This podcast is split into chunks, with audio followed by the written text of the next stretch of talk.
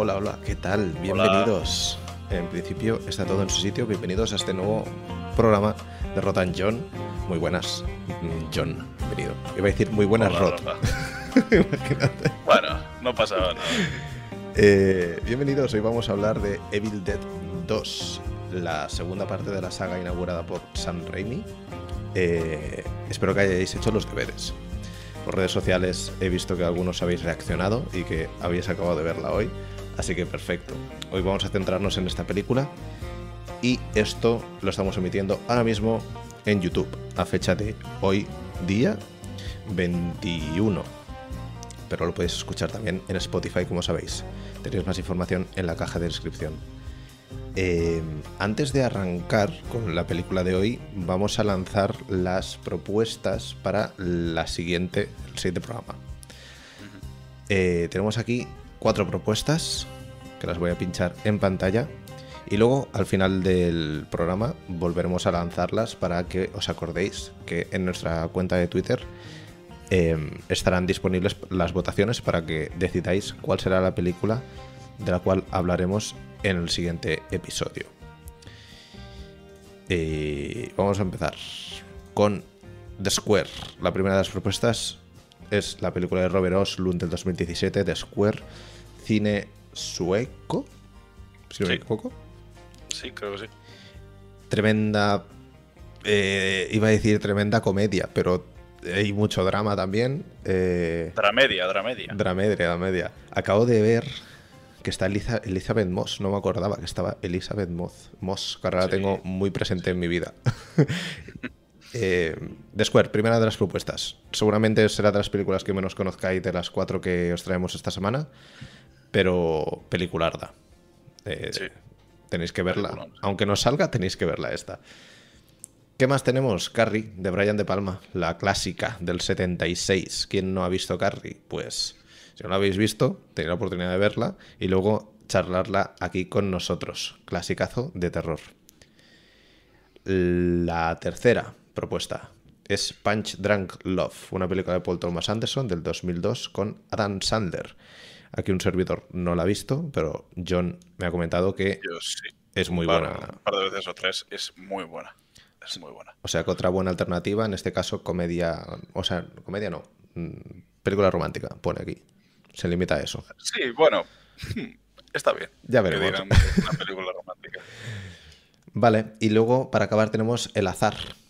Tenemos. Hoy ya hemos, ya hemos empezado y hemos dicho, hoy vamos a soltar ahí un, un buen troncho. Y entonces. A ver, a ver si os convence para hablar de Kieblowski, que, que es uno de los grandes nombres en cuanto a cine europeo. Y la propuesta que os traemos es, es el azar. Así que, recapitulando, The Square, Carrie, Punch Drunk Love y El Azar. Estas son las propuestas que os traemos para el siguiente programa y lo vais pensando. A ver qué os parecen las ideas. Em, bienvenidos a todos en el chat. Os estoy leyendo ahora. Umbla, bienvenida. Hola Ana, ¿qué tal? ¿Cómo estás? Hola John, ¿qué pasa? ¿Cómo estás? Y hola Mario, bienvenido. Puf, Carrie, tremenda. Pues mira, si tienes el voto claro ya puedes guardártelo y cuando lo tengamos en Twitter todo puesto, mm, votáis. Vamos a centralizar, eso sí, los votos a Twitter, porque la última vez los publicamos tanto en Twitter como en el canal y es un lío, porque no, no tiene mucho sentido, se duplican, la gente puede votar dos veces en las dos plataformas y al final no sé si elegir las- los de YouTube o los de Twitter. Tiramos por los de Twitter porque había muchísimo, muchísimas más votaciones, que por cierto, muchas gracias por la acogida, porque este, Sí. este es el segundo programa y la verdad hubieron como 50 votos, o sea, muchísimo. Sí, es mucho, mucho. Eh, pues eso, en Twitter lo podréis ver. Vamos con la peli de hoy. Evil Dead 2. Evil Dead. Terroríficamente muertos en España. Sí. Mm, No sé a qué viene esa traducción, pero bueno. en la primera también era terrorífica. Posesión infernal. Ah, era Posesión Posesión Infernal, es verdad. Sí. No sé, una peli que se llama igual y que solo cambia un 2. Pues vamos a llamarla diferente, ¿no? Sí. Vale. Dirigida por Sam Raimi. Eh, antes hablábamos que esta película podría ser perfectamente un remake de la primera, pero sí que hay ciertos cambios. La original, la primera, perdón, la estoy buscando aquí. The Evil Dead es del 81. 81. Esta es del 87. 87, vale, es que había leído en otros lugares que era del 88, por un motivo que sea. Esta es del 87. Pues seis años después, Sam Raimi se vuelve a calzar una película de terror, comedia, una mezcla un poquito de todo. Sí, gore, muy gore. Y recupera a uno de los actores más carismáticos que recuerdo yo del cine de terror fantástico, Bruce Campbell. Que en cierto punto de la película pensé, es que este cabrón es el Jim Carrey del cine de terror fantástico. Sobre todo en una escena que luego comentaremos que, que me pareció que era... Es muy, muy bueno. Me vino, me vino como esa idea a la cabeza. Le viene, le viene muy al dedo la exageración. Sí, es un tío que ya parece que es muy histriónico per se.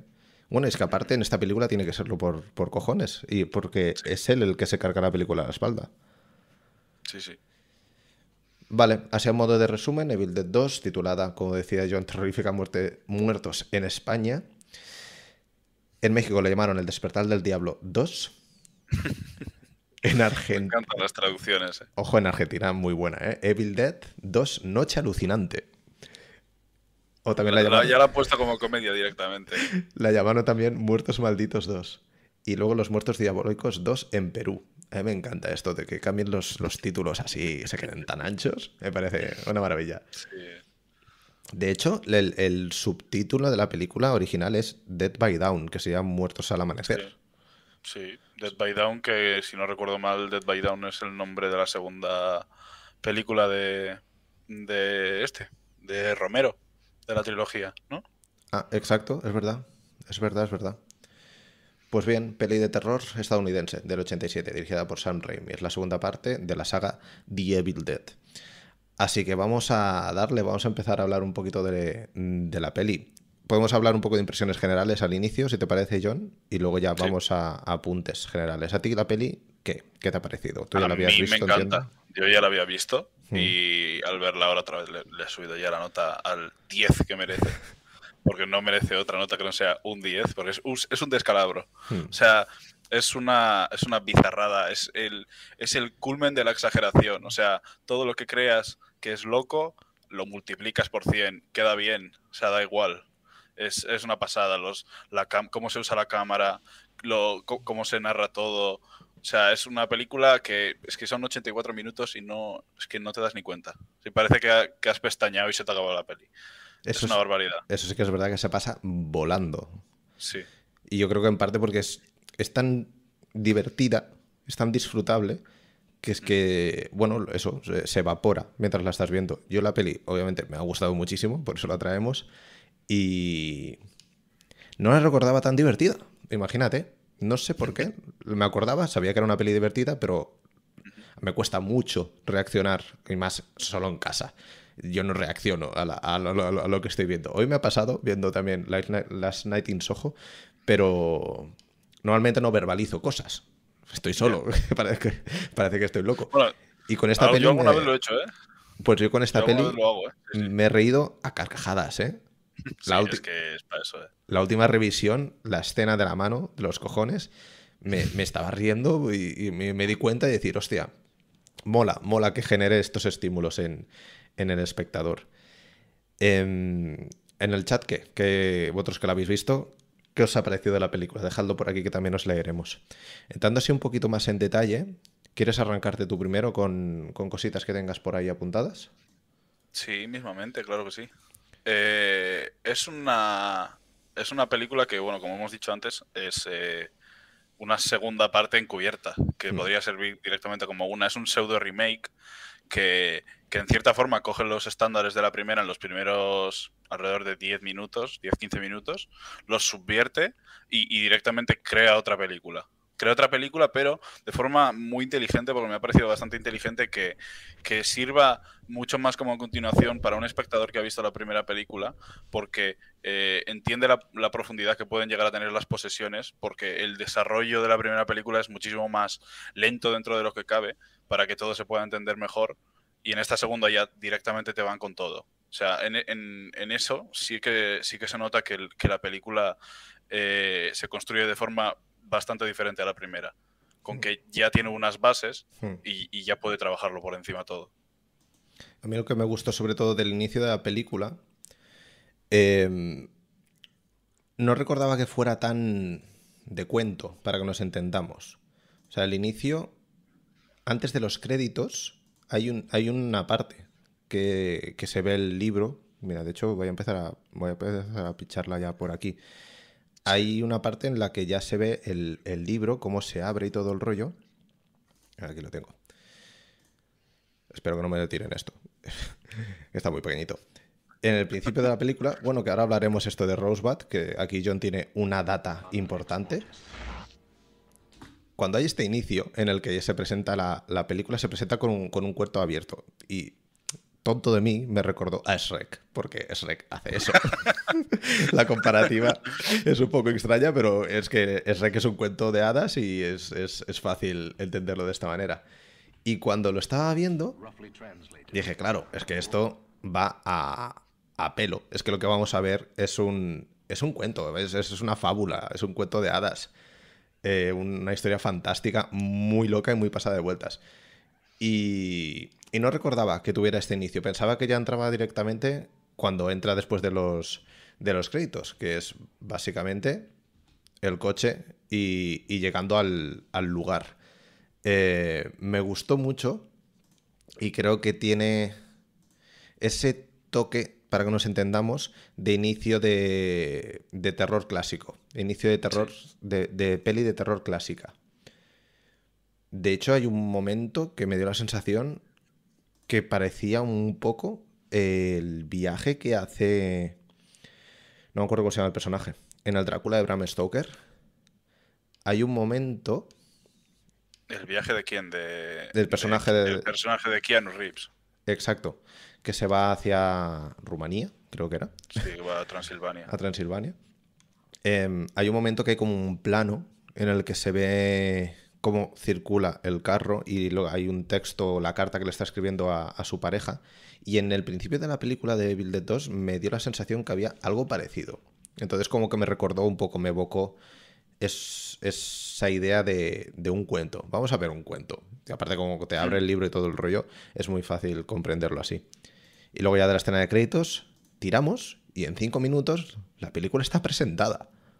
Y sí. a partir de ahí, a disfrutar, que creo que es al final la gracia de la película, lo que decías tú antes, que para, si quieres compartirlo, el, el tema este de que la película narrativamente tampoco no tiene tanta cosa. No, no, porque eh, más, que, más que ser una película que cuente una historia, que sí, claro que cuenta una historia, eh, es como si soltase unos personajes a su merced. Hmm. O sea, directamente la, la, narración y lo que es Sam Raimi coge a, lo, a, los, a los protagonistas y los hace sobrevivir a una ametralladora de situaciones locas. Hmm.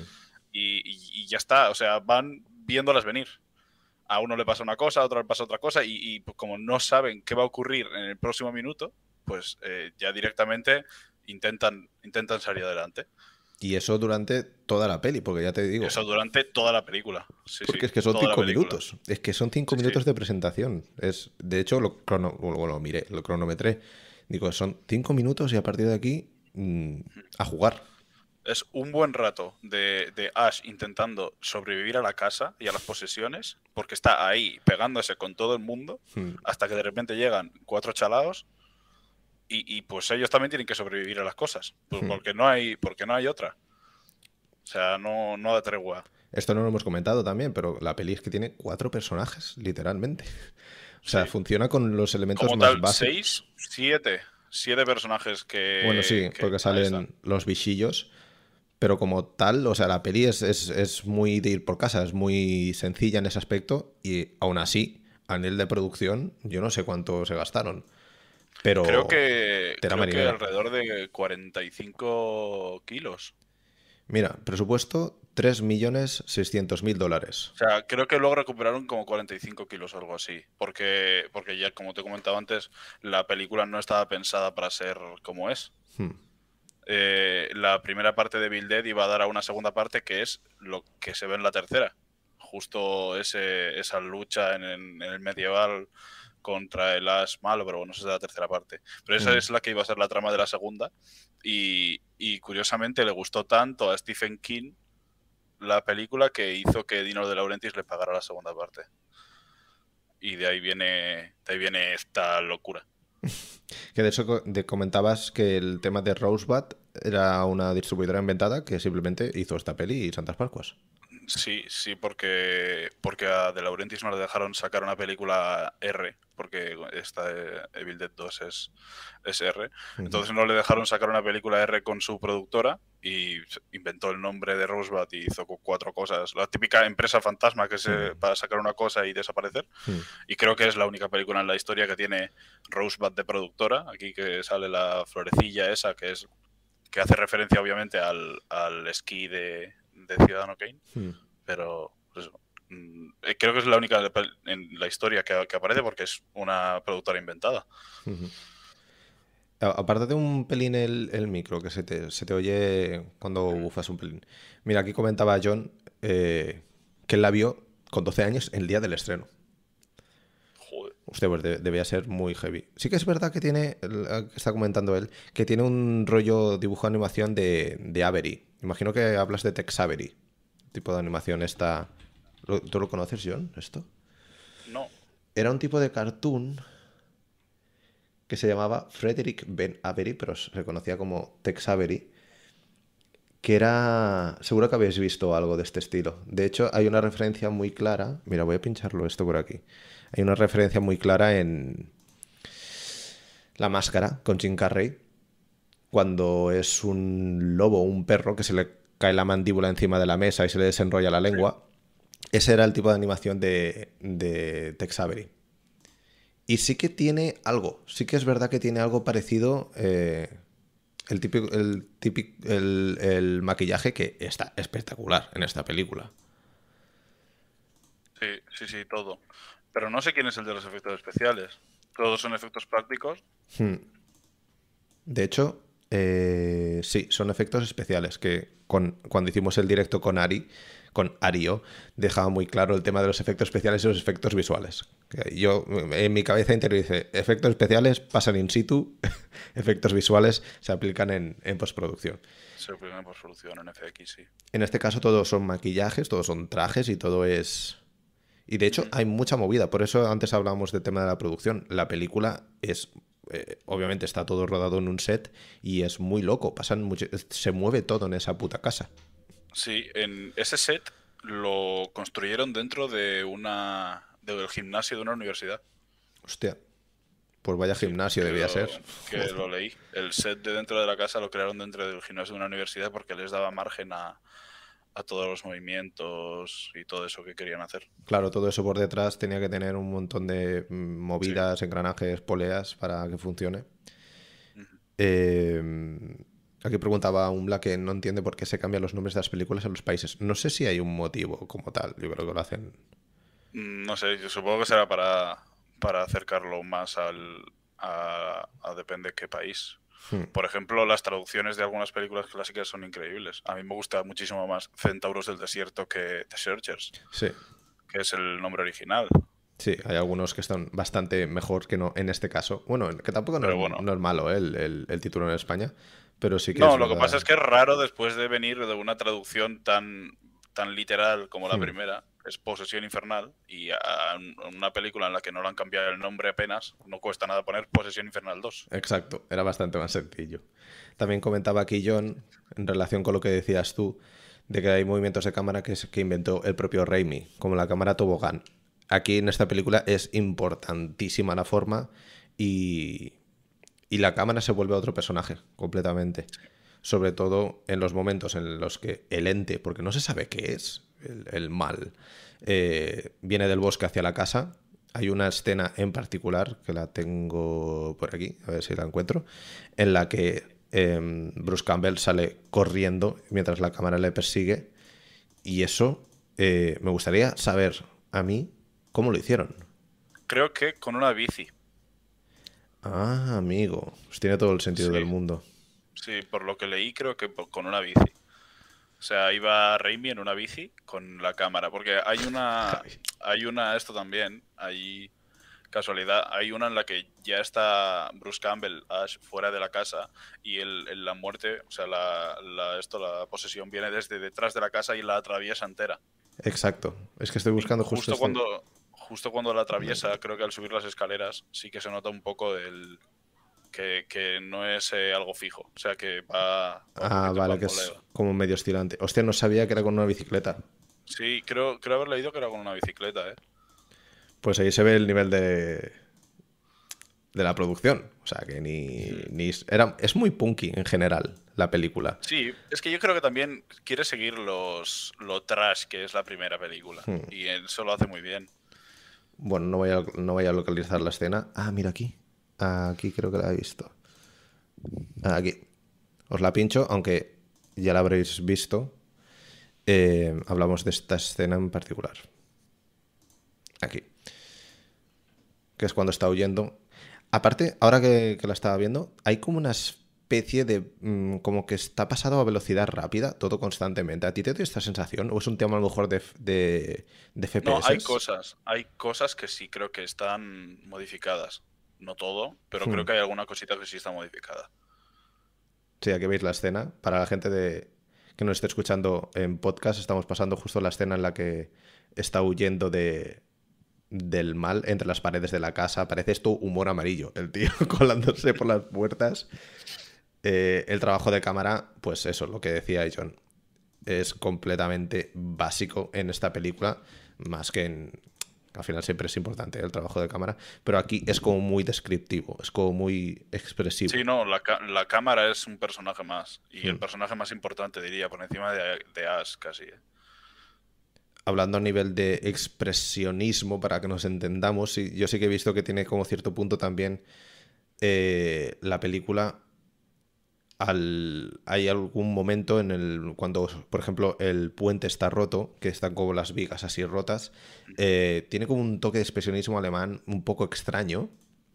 Y de hecho, em, en el interior de la casa no, pero en el exterior, todo lo que son sets eh, montados, el tipo de iluminación, todo no sé qué tiene, que me recordó muchísimo a esto. No sé si tú estás de acuerdo, si o lo ves un poco también ida de olla sobre interpretación. No, o sea, eh, es que tiene tantas cosas. Yo creo que sí, ¿eh? yo creo que sí, sí puede, sí puede ir por ahí. Además de, que todo eso cuando, cuando se acercan al, a donde estaba el puente y todo, se nota mucho esa, esa plasticidad. Pero una hmm. plasticidad que, es, que está impostada, porque dinero para poder hacer cualquier truquillo ahí tienen, pero no lo quieren hacer.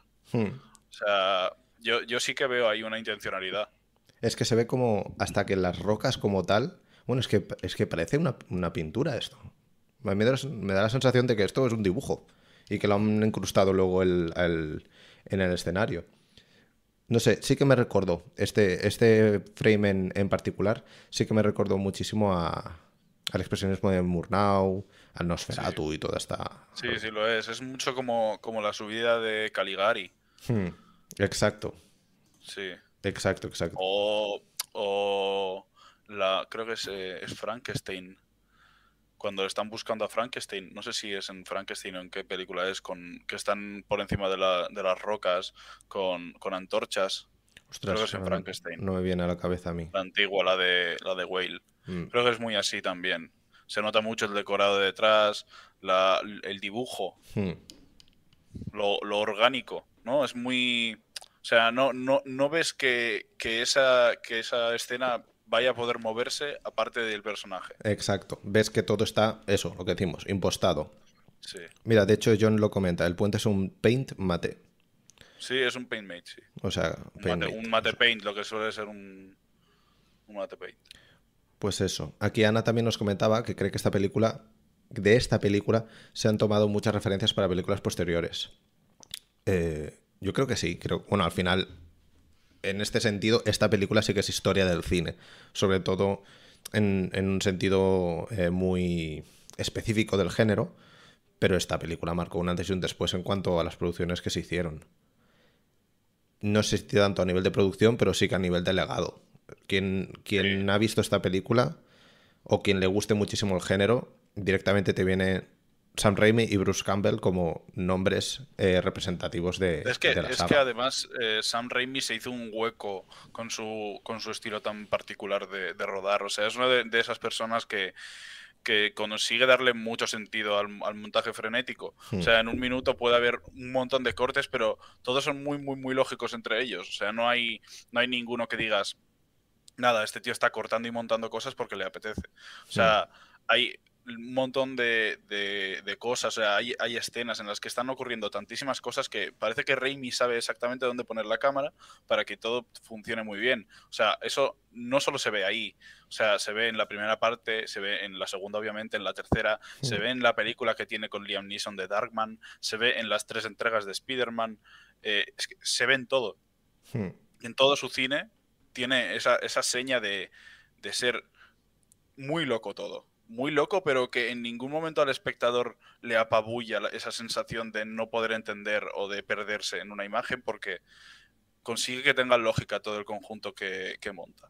Sí, aparte está dirigido de manera que, aunque haya un caos tremendo, sabes dónde está todo, en, su, en, en el- en qué momento. O sea, ubicas en el espacio todo, tanto Sí. el, el espacio per se como los personajes. O sea, que sí que eso es muy complejo, porque la. Con, con la locura que hace con la cámara constantemente, eh, lo fácil sería perderse Y el completamente. récord. Y Ah, seguir muy bien el récord. Que, que esta película, además de que hay muchos de los fallos que, que tienen que, que los hacen a voluntad, o sea, se nota que están muy hechos a voluntad, o sea, eh, creo que hace de- del error una virtud, en, en cierta forma, en, en muchos aspectos la película. Hmm. Hola Sergi, bienvenido, ¿qué tal? Que veo que ha llegado Sergi de Escribe Mejor. Saludos, saludos a la gente del chat. Hola. Em, había una cosa, bueno, había una cosa. Es, durante el- la película yo no me acordaba que había referencias tan directas al final, que lo comentábamos antes también, antes de empezar. Hay un momento, en el momento en el que muere el personaje de Bobby Joe, que me hace mucha gracia que se llame Bobby Joe. em, cuando muere este, este personaje están leyendo el libro, el Necronomicon, y, y aparece una referencia directa al, al inicio de la película, o al... Yo diría que es el inicio de... De la tercera de las entregas. No sé cuál es la cita literal, pero podría ser o al final de esta o al principio, porque es muy curioso lo que Hmm. ocurre con, con el final y el principio de las películas estas. Bueno, la próxima vez me, me voy a apuntar los timings, porque si no, esto es una locura encontrarlo. Pero bueno, los que habéis visto la película os acordaréis perfectamente. Hay un momento en el que el personaje este muere, abren el Necro- Necronomicon y hay un grabado, hay un dibujo en el que se ve a Ash como encima de un montículo con la escopeta, creo que lleva. No, la, es la motosierra la y motosierra. la escopeta a mano abajo, la motosierra eh, y levantada. la recortada, sí. Y dije, hostia, está muy bien este detalle, porque ya te introduce un poquito lo que vamos a ver más tarde. Y de hecho, hablan de que eh, se enfrentaron antes al mal, que ahora hablaremos a ver este mal que puede ser. eh, se enfrentaron pues, an- anteriormente al, al mal, como en la época feudal, no sé qué, y no consiguieron derrotarlo. Y eso se dice. Y, y claro, luego recordando que está la tercera entrega pero no la tengo muy fresca. En la tercera entrega, él se consigue algo. Eh, o sea, él derrota esto. No lo tengo muy Eh, claro. Creo recordar que sí. Además de que es muy interesante porque el que lleva el que lleva el ejército de los muertos de la otra película es un, un doppelganger de Ash malo, muerto. Mm. Es El verdad. Evil, Evil Ash, Evil Ash. que, que va que va vestido así de de esto, de, de medieval, de- con armadura. Es decirte. verdad, es verdad. Hostia, claro, es que la tercera no la, no la he visto para esta ocasión y no la tengo muy fresca. Eh, pues sí, me hizo mucha gracia que ese detalle estuviera escrito en el, en el Necronomicon. Sí, porque en, en cierta forma, si, si recuerdo bien de que, de que se derrota a la muerte en la tercera, se Mm. cierra muy bien todo, porque todo comienza desde una primera entrega en la que se, por leer el Necronomicon vuelven a vuelven los estos. Mm. Si en la segunda el viaje al, al pasado consigue, consigue quitar el, el futuro que acaban de vivir, ¿no? Claro, O sea, técnicamente se, crearían, se crearía un multiverso. con la tercera, ojo, eh, se complica No. la cosa. Claro, ciertamente se, se crearía un multiverso, porque si uno viene, viene de, un, de un futuro en el que ha ocurrido y en un pasado lo, des- lo deshace, Claro, o sea, la tercera entrega invalida las dos primeras para que nos entendamos. Eso es importante para entenderlo todo, pero al final no existirían esas dos películas si, si en la tercera realmente se liquida al, al el mal. Que, ¿El mal qué, qué es? Vosotros en el chat, ¿qué pensáis también? ¿Qué, qué- tú qué crees que representa este mal? ¿Crees que hay un trasfondo ahí detrás?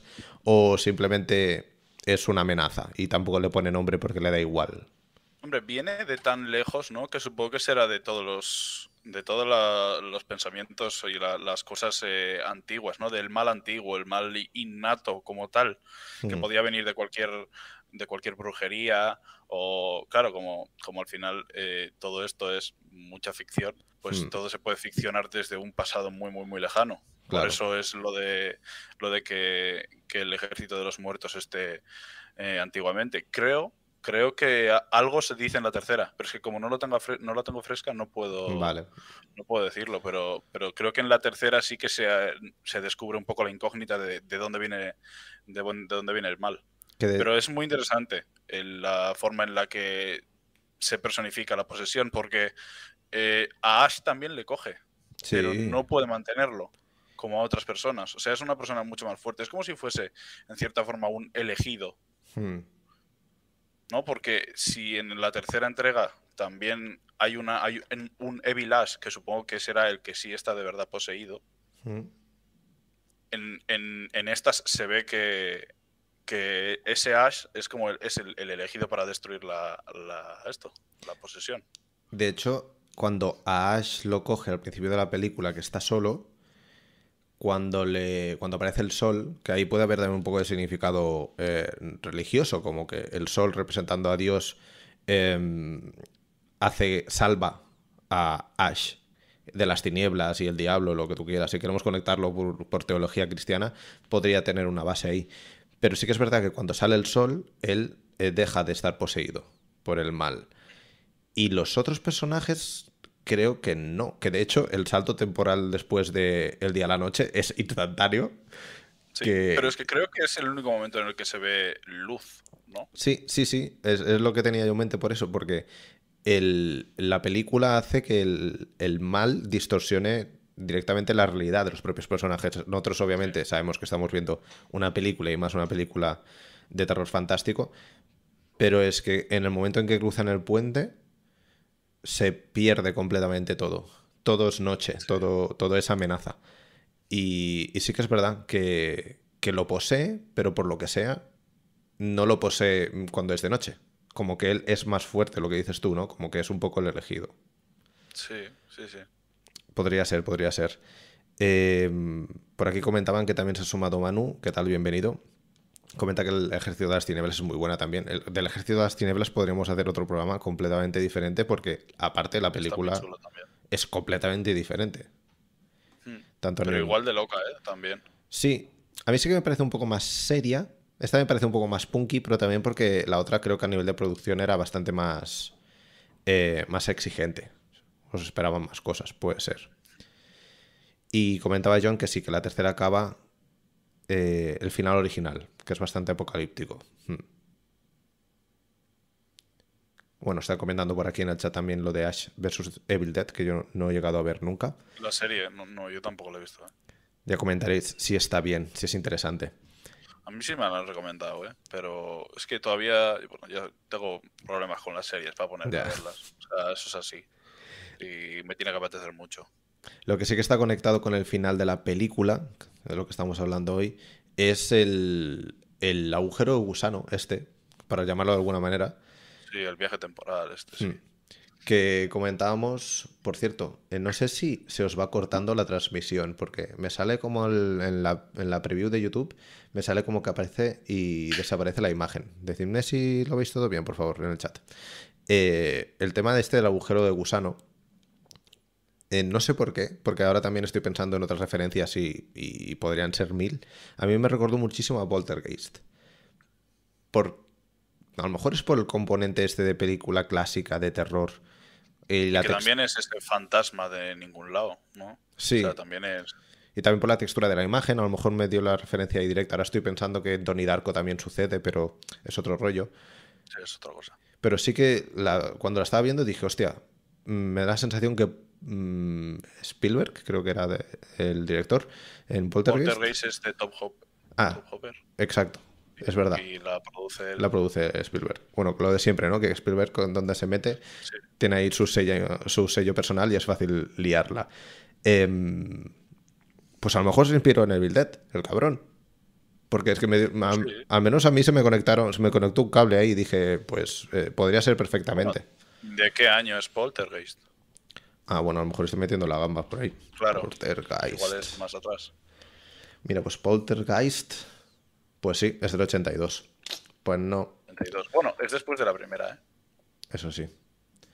Pues no, pues ahí sí que no, no hay conexión. Pero vaya, me, a mí sí que me recordó, es bastante guay. Ah, mira, sí, se pone la pantalla negro a veces, pues no sé por qué. Bueno, mientras se nos oiga y se nos vea medianamente bien, eh, salvaremos esto. Eh, ¿Qué más, qué más sobre la peli? Mm, el trabajo técnico, más allá de la dirección, a mí el- el- lo, que me, lo, que me, lo que me ha sorprendido esta, esta vez que la he visto es sobre todo el tema del maquillaje, que no recordaba que estuviera tan bien.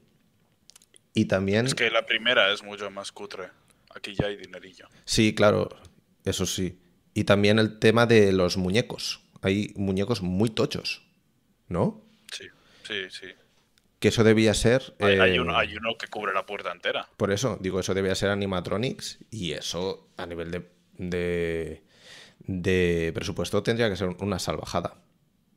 Todo lo demás sí que son eh, personas, para nos Con, entendamos. con prótesis de silicona encima, como el que te, como el que te pasa, puedes poner las, las Sí, fotos. que de hecho lo iba a abrir ahora por aquí. Que, a ver, aquí. Coño, qué complicación. Problemas técnicos. Aquí está. Que me comentabas mientras preparábamos el programa que esta persona, ¿quién es? Es eh, el hermano de Sam Raimi. Vale. Pues aquí lo. El hermano de Sam pues, Raimi. Sí ese trabajo de la- maquillaje, una puta locura, claro. Sí, tenía unas prótesis de silicona y luego encima le ponían todo, la- todo el traje también, con los pesos y tal, y que tenían que parar, parar de rodar bastantes veces porque porque se, se moría de calor. Claro. Para la gente que nos esté escuchando en, en Spotify, es un traje con unos sacos. Parece que te lleve como piedras o, o algo así. Y, y se Es ve para que. darle forma a lo putrefacto Ah. del- de la silicona de, de esto. Sí, de los pechos y todo esto. Y se, bueno, se ve básicamente un, un tipo, el hermano de San Raimi, con las prótesis estas en, en toda la cabeza, los brazos, y luego tiene como un, un- un traje. Le vistieron y le maquillaron. Bastante, bastantes horas aquí, ¿eh? Creo, creo que habían Bueno, bastantes horas y bastante Creo, trabajo. Creo que al ser todo prótesis de silicona, como lo tienes más o menos todo hecho, luego es ponerlo. Mm, Sí que hay un maquillaje en la cara y tal, pero, pero bueno, al ser un, un esto más general, no es tan difícil de quitar y poner. claro. No es como los maquillajes que se hacen ahora de que, que construir una, una persona totalmente diferente, como Jared Leto en House of Gucci, Claro. lo que se ha visto en los trailers, que es otra persona diferente, que podían haber contratado a otro actor. Ahí, ahí hay un tema con el tema de Jared Leto en esa película. No sé por qué. Eh, No sé, habrá que verla. Sí. Habrá que verla. Vale, por aquí comentaban algo más. Aquí John decía, Lamberto Baba alucinó con Evil Dead y Demons. Ah, y Demons es su versión de estas películas. Ah, pues no la he visto, y la tengo muy pendiente. Yo tampoco, la verdad, no la he visto. Y también comenta que lo divertido de la tercera es que Danny Elfman, Danny Elfman, no sé quién es, le hizo un tema y le dijo que cuánto le pagaba, eh, le preguntó a Raimi que cuánto le pagaba por la canción. Y Raimi, Raimi sacó un dólar, se lo dio y Santas Pascuas, que tuvieron muchos problemas con la producción. Mm. Mucha pasta. Es que la tercera yo creo que el problema fue sobre todo un tema de, de que la producción se disparó mucho. Aún así salió muy buena película. Muy curioso cómo enlazan la, la, segunda y la tercera, porque no acaban igual. O sea, se supone que es una continuación directa del, del teletransporte al pasado de, de Ash. Y, y, el final de la primera película, los, los, medio, los de la época medio, de la media le, le, quieren matar o le encarcelan. Y en, en, la, en la tercera le vitorean. Exacto, es verdad. No sé cuál es la razón, pero... En, en el... Bueno, luego, luego, va a la cárcel y tal, pero, pero no sé cuál es la razón. claro, porque al final de esta, al final del, de la segunda parte, vemos que llega al, al pasado con el coche y un árbol, que cae justo, o sea, cae un árbol, y hay un bicho volador, le pega un tiro al bicho con su palo de fuego, que le dicen, y le vitorean, es verdad, no se ve absolutamente nada más. Y la tercera sí que ya empieza encarcelado, creo. No, aquí no le vitorean, le, se le quedan con, la, con las espadas. En esta. En esta, o bueno, no, claro, no le vitorean, pero sí que le, se ponen como a sus pies, ¿no? Que como si fuera sí, el pero elegido. luego, luego, le tienen, luego le cogen miedo y le, le van a esto. ¿Esto era en esta? Ahora estoy a lo mejor confundiendo ya cosas. Yo creo que sí. Vale, sí, vale. Sí. La tengo por aquí. Bueno, da igual. Puede ser. Eh... A mí, ya te digo, por lo general la película me gustó, me ha gustado, pero sí que me dio la sensación que es un poco la previa. O sea, para mí Evil Dead al menos es, la, es el ejército de las tinieblas. Y esta, que está muy bien, es como la introducción para esa película. No sé si tú tienes la misma sensación o si las entiendes más como películas O sea, en, en particular. Yo entiendo que... O sea, yo, yo es que las separo mucho, ¿eh? Hmm. La separo mucho. Porque podrías entender eh, la trilogía partiendo de que la primera película sea la segunda o la primera. Sí, eso sí, pero, Y pero ¿no te da la sensación a ti que si no hubiera existido un ejército de las tinieblas, esta película, que obviamente se valoraría como igual se valora, no tendría tanta amiga? ¿No se hubiera quedado un creo que poco no. de aguachirri todo? Hombre, teniendo en cuenta de que el, el final lo dejan muy abierto para eso, pues sí. Hmm. Sí, porque claro, si el final te lo dejan así, eso es obvio que perdería bastante si no tuviese una continuación. Sí. Pero yo creo que tampoco... O sea, a mí por separado me gusta más esta también que las otras dos. ¿eh? Eh, ¿Es tu favorita de la saga esta? Sí, sí, sí. Mm. Yo soy más partidario de la tercera. La tercera. Es que la tercera, no sé por qué, me flipó. Con el tema de los esqueletos y toda esa movida. Imagino que también la pillé, la disfruté muchísimo. Pero esta está muy, muy bien. Estaba buscando la escena esta en la que se empieza a mover todo, que es lo que estábamos hablando anteriormente, pero no, no la encuentro. Tengo que apuntarme los timings para el siguiente. Em, me recordó, eh, hace, hace tiempo hice ya un, un análisis de un videoclip de Nine Inch Nails, se llama Closer, en el que hay un corazón en el que le bombean aire para que lata. Bueno, porque tira como un tira como humo también y movidas. Y hay un momento en esta película cuando todo se vuelve absolutamente demencial en el que se mueven todos los elementos de las paredes. Y estuve contando y me dio la sensación que a nivel de, de personal ahí tenía que haber bastante gente. O sea que dentro de que eres una producción un poco menos ambiciosa, a lo mejor, que la tercera, em, no le hicieron cuatro gatos, ni le hicieron tres punkis, como a lo mejor la, No, la había- primera de las había entregas.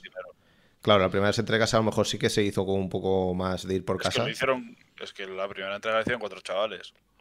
O sea, hay que tenerlo en cuenta. La segunda ya tiene una, produ- una productora y tal. La primera es que son cuatro palos. Hmm. Como, si- o sea, no. Aquí con tres millones y medio ya se pueden hacer bastantes cosillas. En el 87, que 3 millones y medio para una película así, en el 87, que tienes que pagar a un colega tuyo para que haga de actor, que ya era colega antes, Hmm. y a dos, tres. Y reutilizas un montón de las cosas de antes, porque el puñal de hueso este es de la primera película. El libro, el Necronomicon, es de la primera película. Hmm. La cabaña también, hay un montón de cosas. Que el Necronomicon, o sea, lo- los objetos originales de esta película ahora mismo deben estar valoradísimos. Pues no lo sé. Creo que el, el otro día estuve viendo un vídeo de, que hay una, hay una página en internet de subastas y tal que venden objetos originales de películas. Mm. Y, y, no están las cosas tan caras como lo que podrían estar. Hostia. Por lo que, por lo que he visto, ¿eh? O sea, no he visto nada de Bill Dead, pero digo que en general hay cosas muy tochas, en plan prótesis de Alien y cosas así. Madre mía. Que yo pensaba que podrían estar pasadísimas de precio y que un tío, un youtuber que tenga bastante pasta, si le apetece se lo compra. Te las puede permitir. Hostia, pues mira que pensaba yo que estas cosas valdrían millonadas, ¿eh?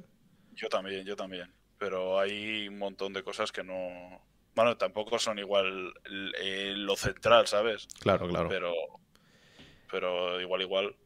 Estaba aquí mirando también eh, el tema de recepción de la película. la peli se estrenó en el 87, recaudó casi 6 millones en Estados Unidos únicamente.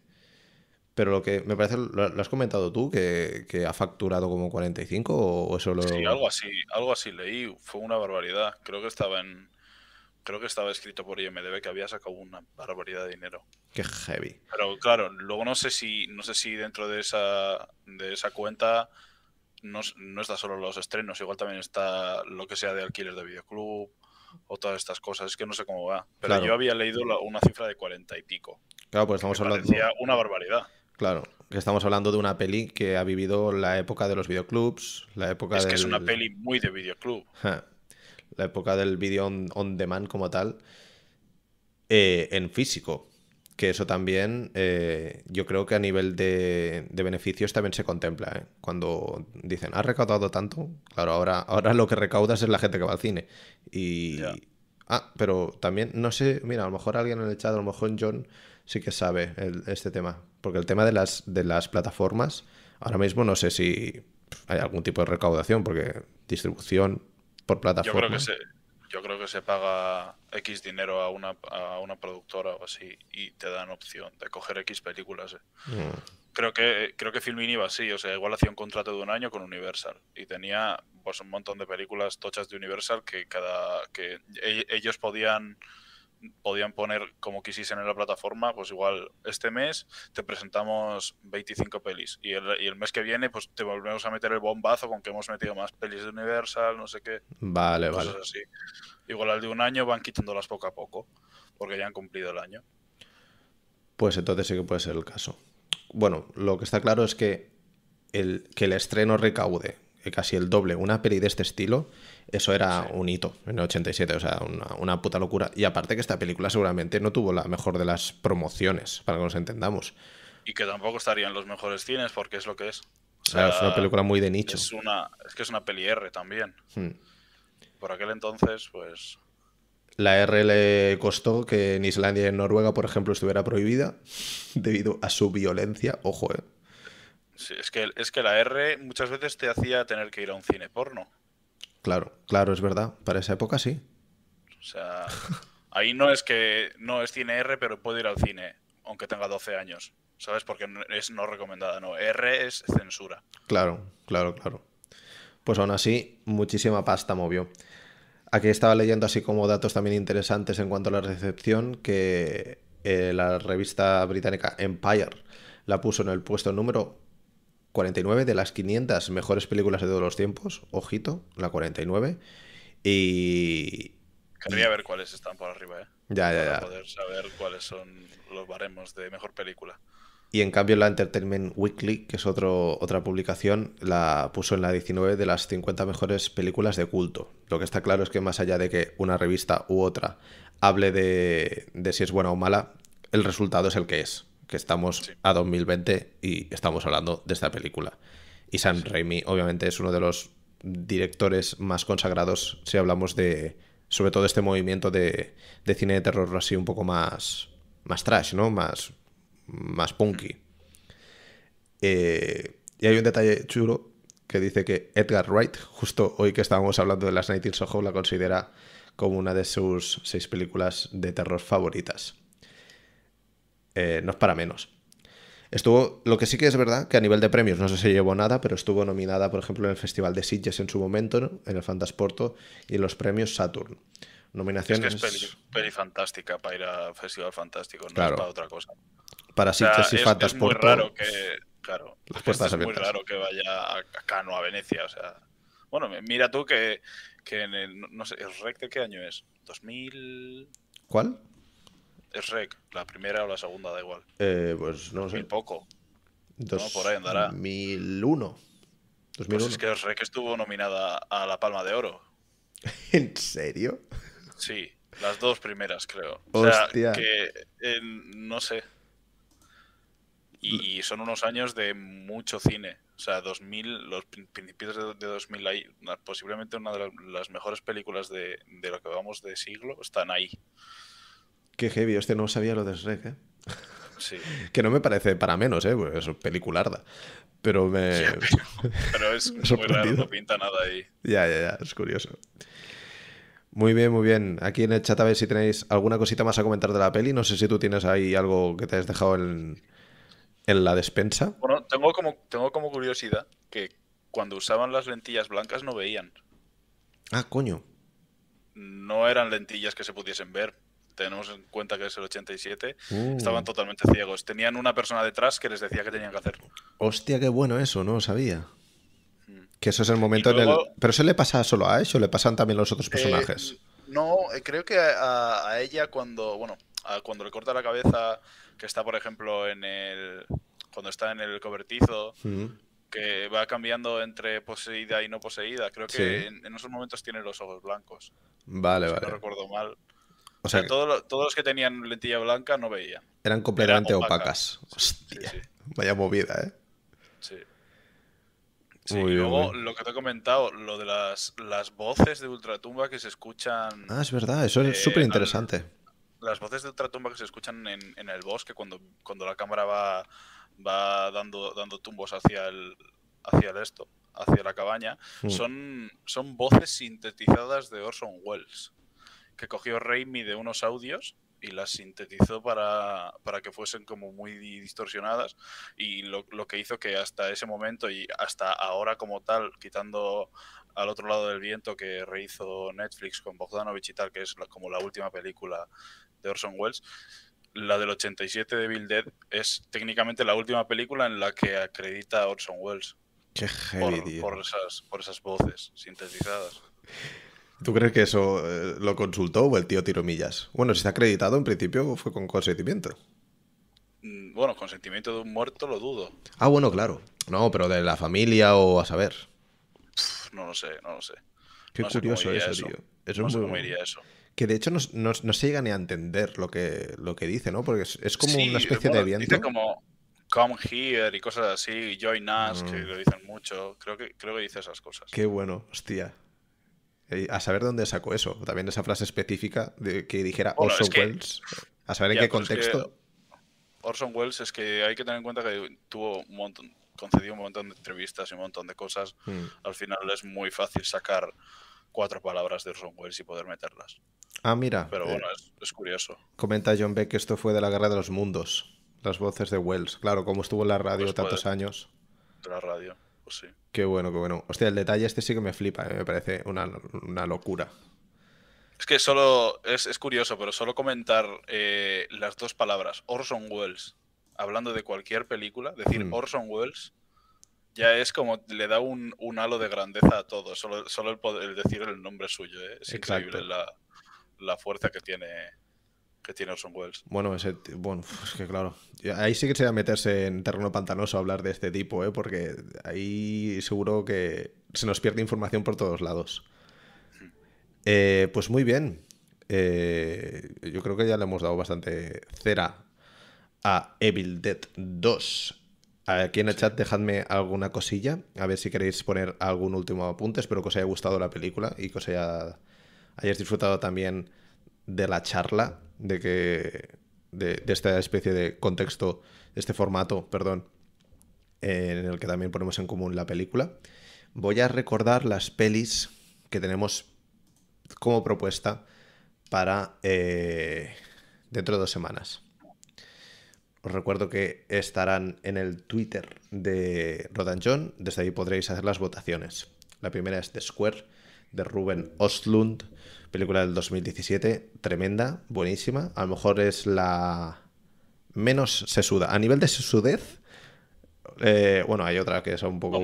tiene, mucha chicha, ¿eh? Mucha chicha. Ganó la Palma de Oro en su año. Sí, sí, pero digo otras propuestas que tenemos. Esta es, es una película que es muy digerible y seguro que la vais a disfrutar muchísimo.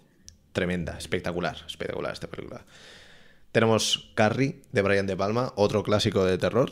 Justo que hoy hablamos de Evil Dead 2, pues hemos decidido meter aquí la Carrie de Brian De Palma del 76, la original. Tenemos una propuesta de Paul Thomas Anderson, Punch Drunk Love, eh, una peli del 2002, que si os gusta la propuesta podréis votar en Twitter. Y al azar de Keblowski. Ahí sí que hemos metido caña. Para que tengáis ahí un poquito de eh, propuestas diferentes y poquita cosa más. Mira, aquí comentan, en cuanto acabéis, me veo la tercera. Pues la vas a disfrutar mucho, el ejército de las tinieblas. me gusta mucho. Tremenda. Pues muy bien, chicos, chicas, muchas gracias por estar ahí, gracias por vernos en YouTube, gracias por escucharnos en Spotify, si ese es el caso. Nos vemos en un par de semanas, o si cambia las fechas por lo que sea y lo hacemos la siguiente o lo hacemos un poco más tarde, eh, lo veréis reflejado en el Twitter de Rotan John. Así que poca cosa más, un placer, nos vemos en la siguiente y que vaya muy bien. Un saludito. Hasta luego, chao, chao.